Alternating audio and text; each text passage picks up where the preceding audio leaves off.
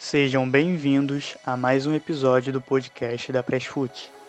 Eu me chamo Alexandre Marques e estarei entrevistando o jornalista Rodrigo Capello, que é especializado no mercado de negócios do esporte.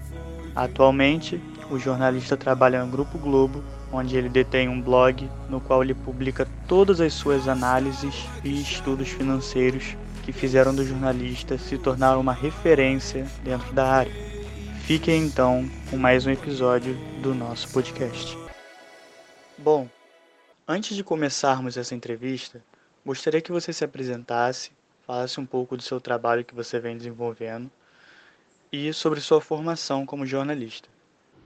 Fala Alexandre, obrigado pelo convite. Eu sou jornalista, sou formado em comunicação social pela Universidade de Santo Amaro. Eu não sou contador, eu não sou economista, eu não tenho essas graduações, é, diferente do que algumas pessoas sugerem por causa do trabalho que eu faço. E elas sugerem isso porque eu cubro é, a parte de fora do, do campo do futebol, digamos assim. Então, tudo que está no entorno me interessa, seja a parte econômica, a parte política, é, o marketing esportivo, o direito esportivo, enfim, tudo aquilo que está no entorno me interessa. E um dos trabalhos que eu faço que tem uma, uma, uma, certa repercussão é a da análise financeira baseada nos balanços dos clubes. Então eu pego aqueles números todos, aquelas regras contábeis, eu entendo aquilo, organizo os dados e explico para o torcedor como é que está a situação financeira do clube dele. É, então por isso, por isso esse tipo de, de confusão é, é, é meio comum. Certo, Capelo.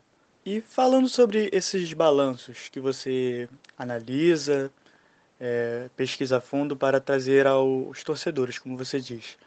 Como você lida quando os torcedores, os apaixonados por futebol, não conseguem interpretar esse, esses balanços, muitas das vezes confundindo a função do jornalista, também confundindo os números econômicos apresentados.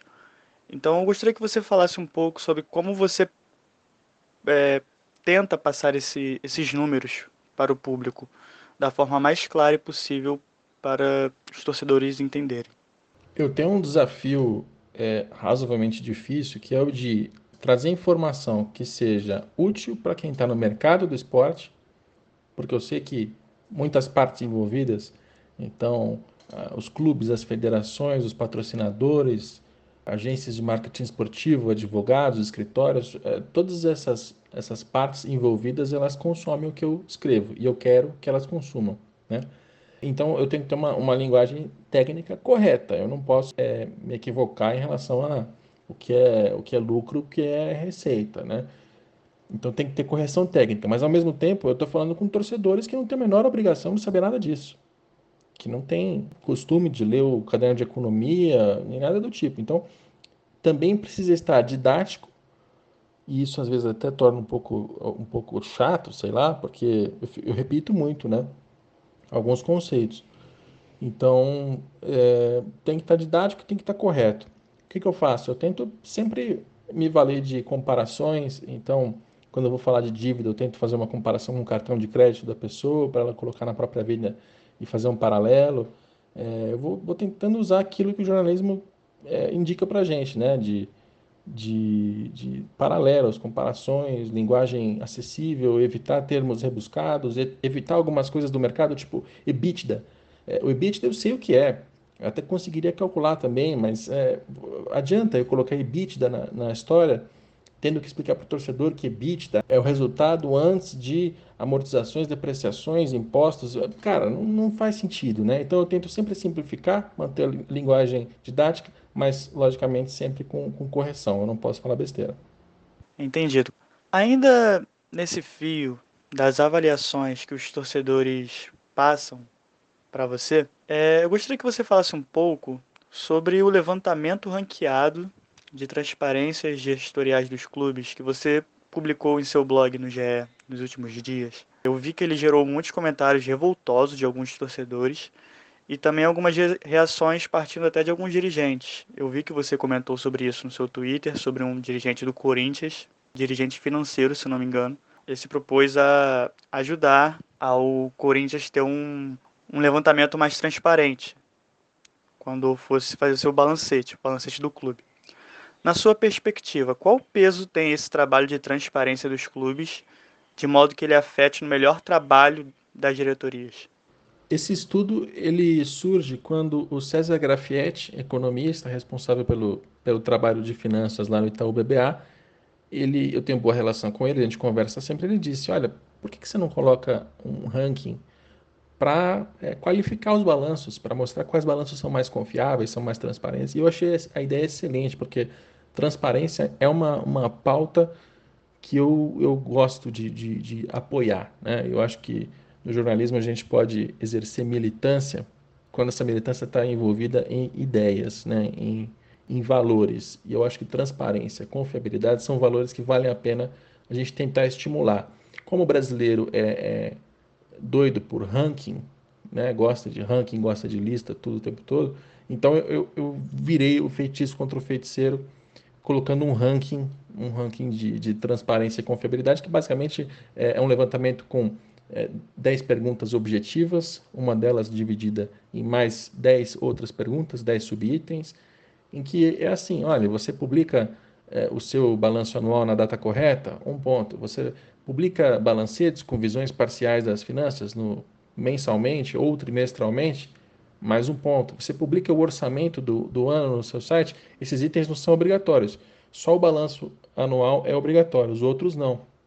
Então, é, para quem publica, pontua e no fim das contas você tem uma, uma, uma métrica ali que é, é limitada, tem algumas, alguns problemas, é, não são nem de meus, mas problemas de, de concepção mesmo. assim. Tem algumas questões que são mais complexas que todo levantamento vai ter uma, uma, uma limitação.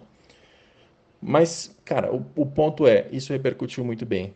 Porque o Bahia, no ano passado, quando fez pela primeira vez, ele pediu para entender melhor, porque ele queria ser mais transparente, estava preocupado com o assunto. O América Mineiro fez a mesma coisa. Dessa vez, o, o Corinthians, o, o vice-presidente perdão, o diretor financeiro me mandou mensagem é, dizendo que está tá preocupado com isso, que vai estar tá, mais, mais engajado para conseguir melhorar esses itens.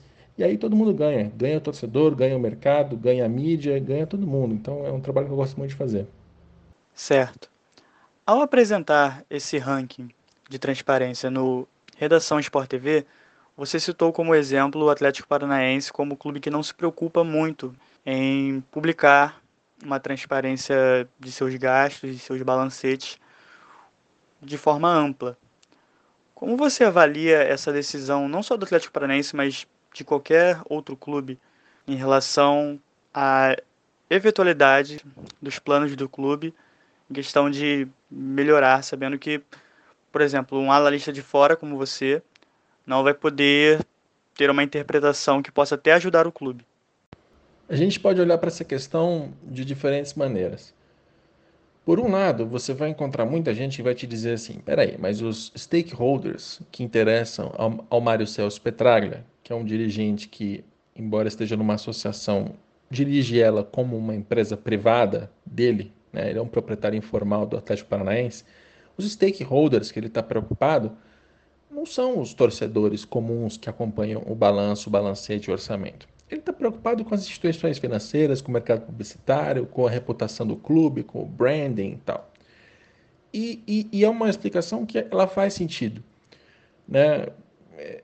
E, assim, temos também que ser muito justos. O Atlético Paranaense ele não se importa em publicar coisas além do que manda a lei. Itens adicionais, como os balancetes, como o orçamento. Né? Esse tipo de, de iniciativa o Atlético Paranaense não tem mas ele publica os balanços anuais. Os balanços são muito bem feitos, são auditados, eles são divulgados de maneira completa. Então, também não dá para fazer essa crítica tão abrangente assim. E é uma explicação que é válida. Agora, por outro lado, eu gosto sempre de lembrar que o futebol não trata de entidades que são meramente é, corporativas. Vai, vamos usar essa palavra. Espero que você entenda o que eu quero dizer administrativas, sabe, financeiro. Não, você tem também uma parte social. Você tem também uma questão que é, uma associação que está representando a paixão de milhares, milhões de pessoas. E essas pessoas, é, quanto mais elas souberem em relação ao próprio clube, melhor. Né? Então, a transparência ela também é importante para atender essa pessoa, o torcedor. Eu acho que é uma demonstração de respeito, até às vezes uma demonstração de carinho Porque é, é ruim quando você vira para o torcedor e só pede para ele dinheiro, dinheiro, dinheiro. Olha, compra o ingresso, paga a mensalidade, compra o pay-per-view, consome o produto do meu patrocinador. É, é assim, consumo, consumo, consumo, mas na hora que tem que ouvir esse torcedor e deixar que ele participe de alguma maneira, nem que seja vendo o que está acontecendo por meio da transparência dessas documentações financeiras, não incluí-lo me parece, me parece errado. Então, enfim, uma resposta, uma resposta longa com dois pontos de vista, eu acho que vai, vai agregar mais. Eu, eu tendo a gostar mais do segundo, eu gosto mais de quem é mais transparente, mas eu não condeno totalmente o Petralha especificamente pela, pela falta de iniciativa em relação a alguns, alguns documentos financeiros.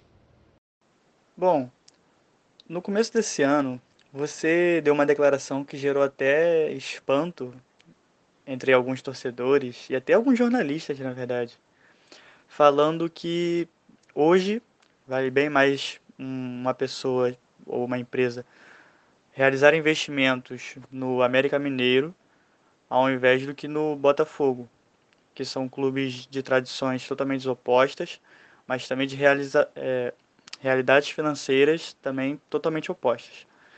Você falou para avaliarmos os quesitos financeiros.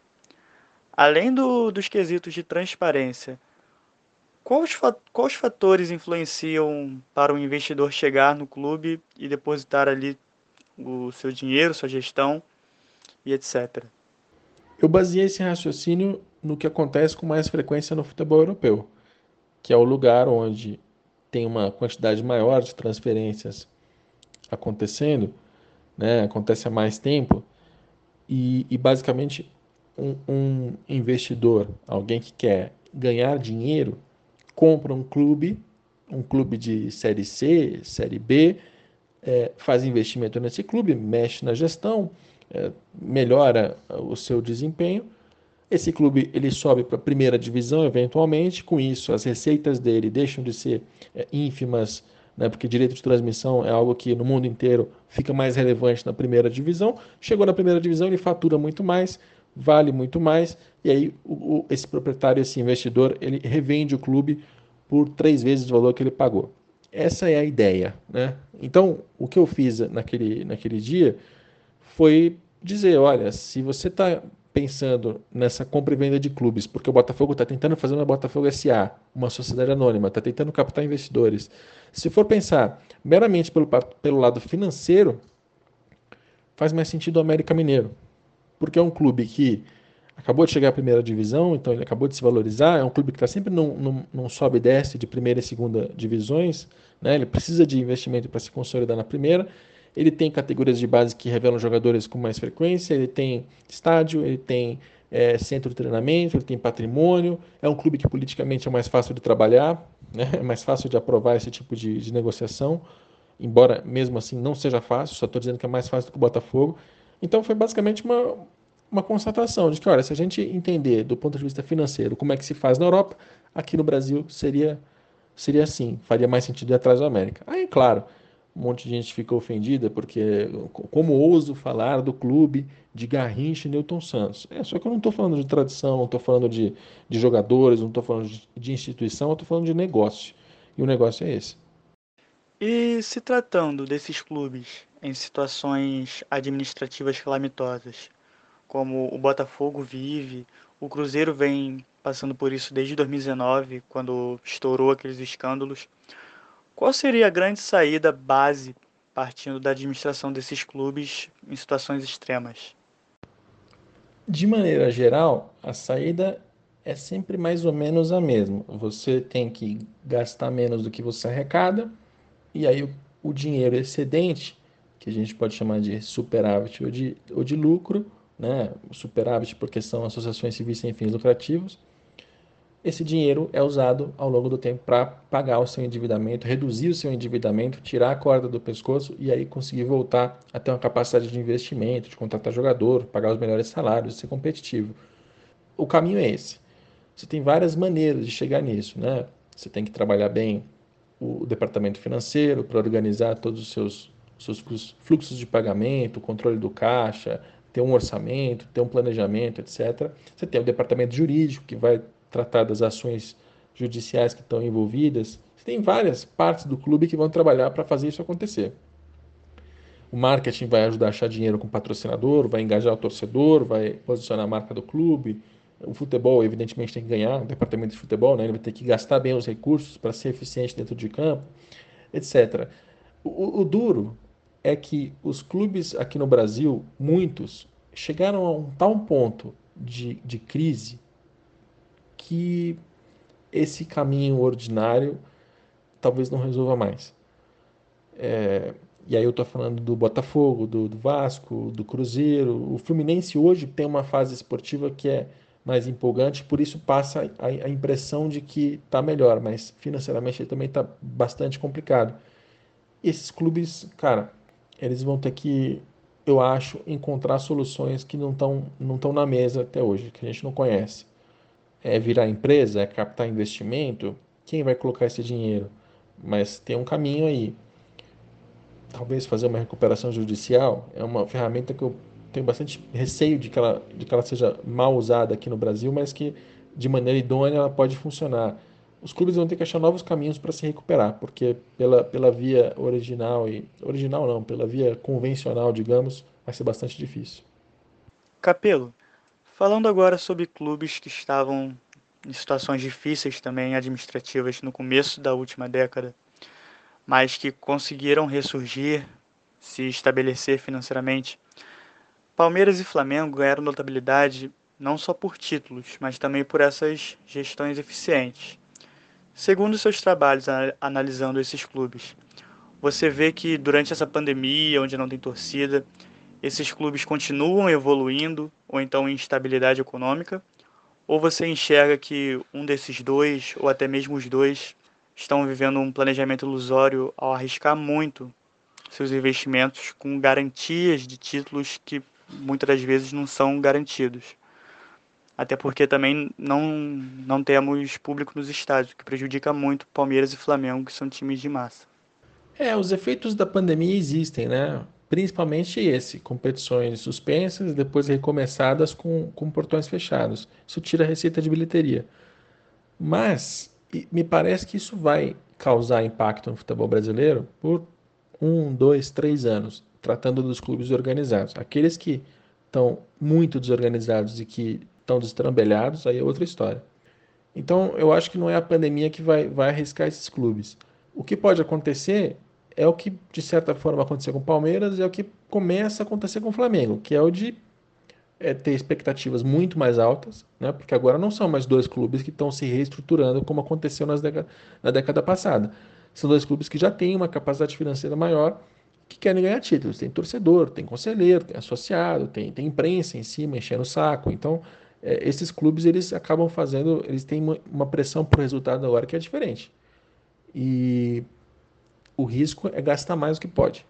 E aí é recomeçar aquele, aquele ciclo de prejuízos, dívidas, acumula, acumula, acumula, de repente acumula mais do que deveria. Esse é o risco que, que Flamengo e Palmeiras têm que tomar cuidado para não correr. Falando agora sobre o aspecto financeiro que impacta clubes, mas no aspecto mundial dessa vez, é, na última final da Champions que aconteceu no final do mês passado, tivemos Chelsea e Manchester City se enfrentando.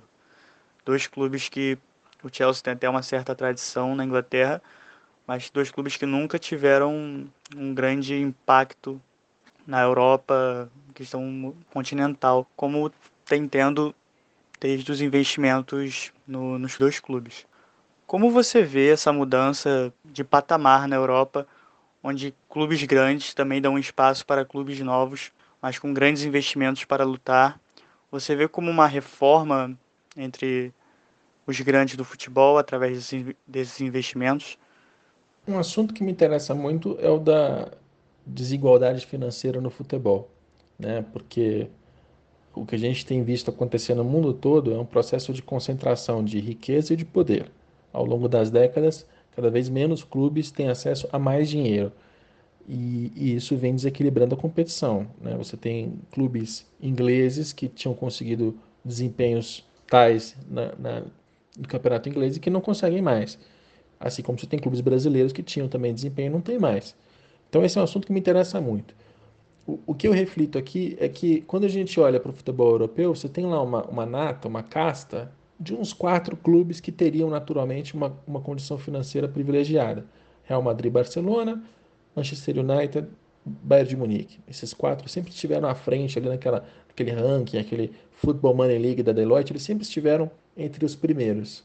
Então, estaria entre eles. O que aconteceu nos últimos 15, 20 anos é que apareceram investidores com propósitos é, alheios ao futebol, né? porque não está não, não tá se tratando mais de, é, de um investimento de, de, de, um sócio, de um mecenas, ou então de, um, de uma arrecadação baseada na torcida. Não, você está falando do dinheiro de um bilionário russo, você está falando do dinheiro de um Estado, dos Emirados Árabes, que está fazendo parte do jogo e que está colocando é, investimentos muito mais altos, contratando, contratando, jogadores e conseguindo desempenho esportivo. Tanto que o Chelsea já chegou já a mais um título de Liga dos Campeões e o City conseguiu vários títulos de Liga, de Liga Inglesa, né, de Premier League nesse período.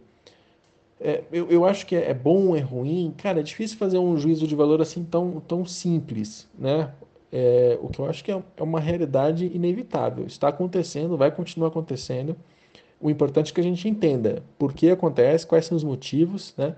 O que é que leva eles a fazer esse tipo de investimento e, e, e aí tem várias facetas possíveis. Se quiser aprofundar em mais perguntas, eu, eu respondo algo, algo mais. Como as federações enxergam esses investimentos pesados nesses clubes, como Manchester City, Chelsea, como eu citei, o próprio Paris Saint-Germain?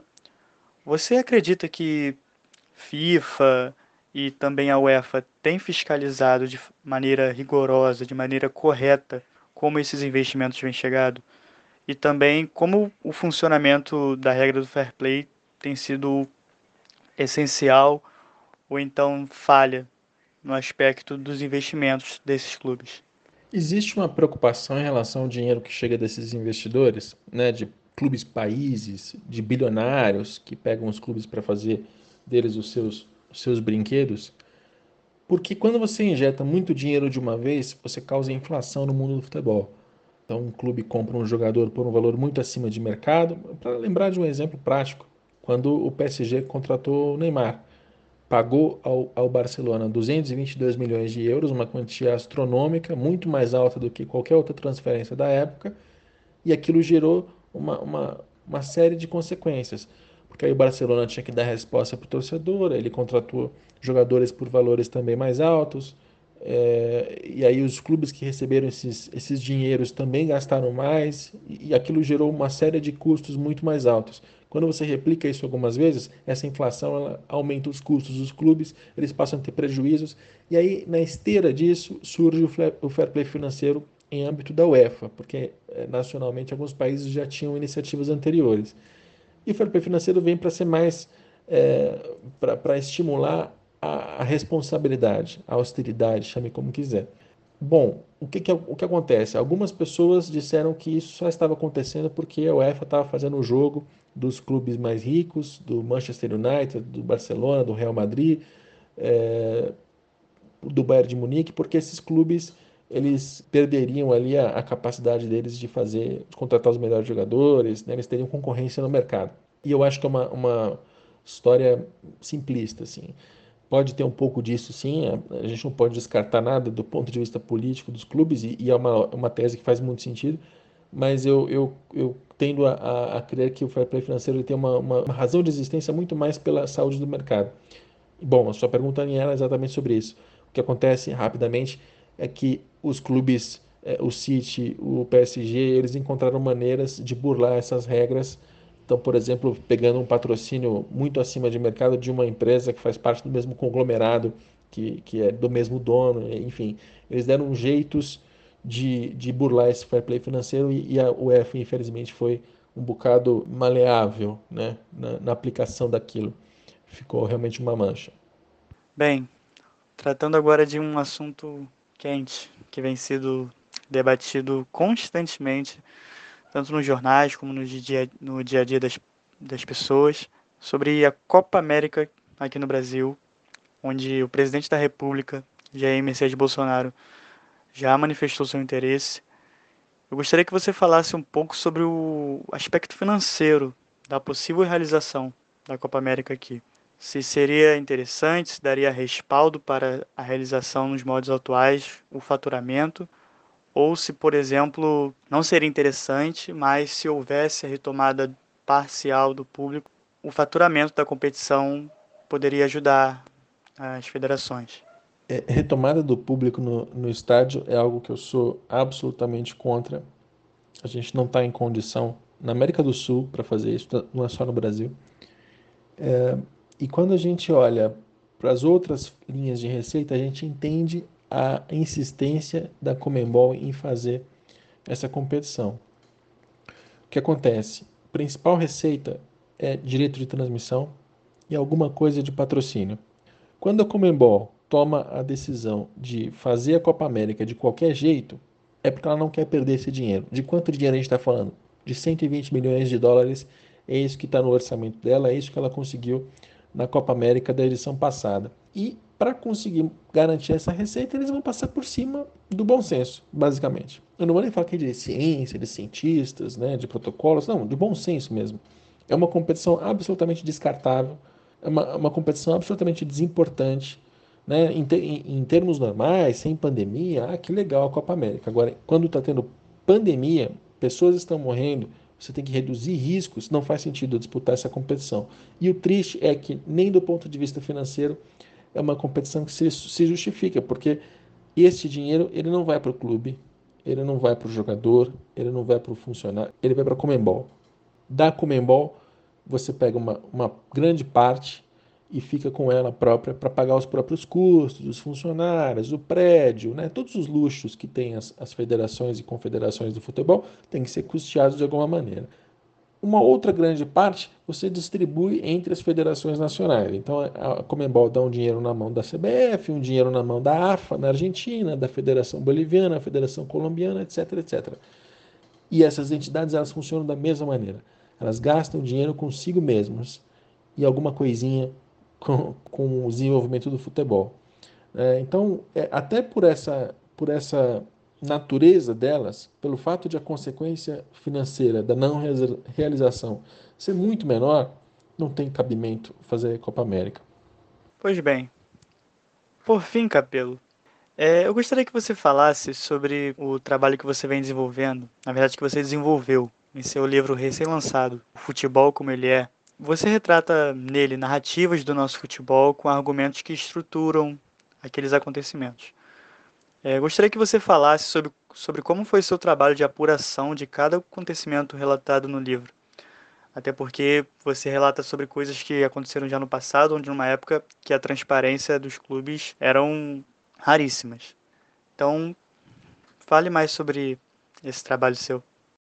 O Futebol Como Ele É é um livro de 600 páginas, 1 milhão e 400 mil caracteres, que eu passei os últimos quatro anos escrevendo.